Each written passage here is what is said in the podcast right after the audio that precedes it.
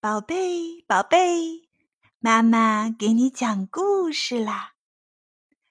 今天我们来讲的故事是《农田里的大眼怪工匠》。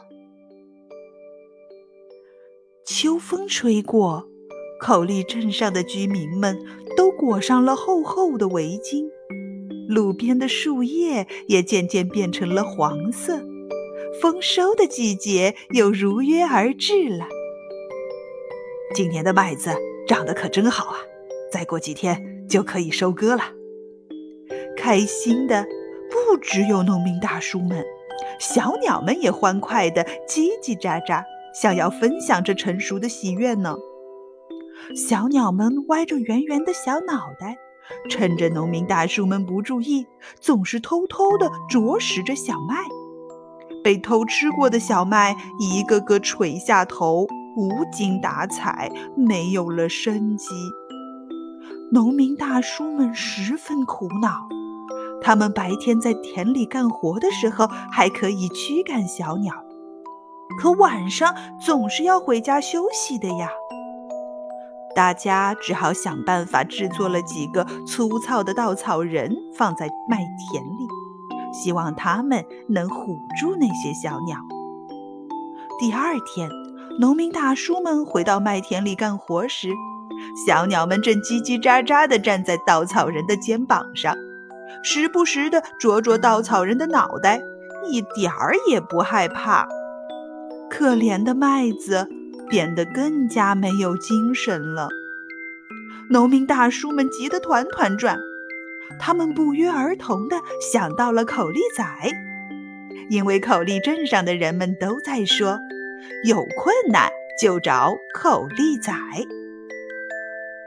口力仔想到了一个好办法，请大眼怪站在麦田里，这些小鸟就不敢再来偷吃了。可是大眼怪是橡皮糖工坊的工匠，是不可能一直站在麦田里的。对呀，我把大眼怪做成大眼怪橡皮糖，不就行了？口力仔跑回工坊，认真仔细地制作了起来。嗯，眼睛要做得大大的，白白的眼球就用奶油味和酸奶味做成橡皮糖的质感。瞳孔就做成覆盆子口味的橡皮糖。身体嘛。要做成鲜艳的颜色，这样小鸟们看到才会害怕。干脆就用红色草莓味的橡皮糖吧。口栗仔一边做一边自言自语。农民伯伯们来到橡皮糖工坊，欢欢喜喜地把大眼怪橡皮糖扛回了家，放在了自家的麦田里。红色的大眼怪瞪着大大的眼睛，保护着麦田。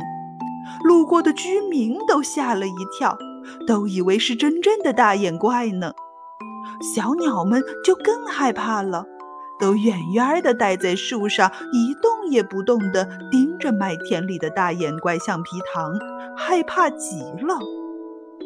小麦们就这样被保护了起来。再也没有受到小鸟们的打扰。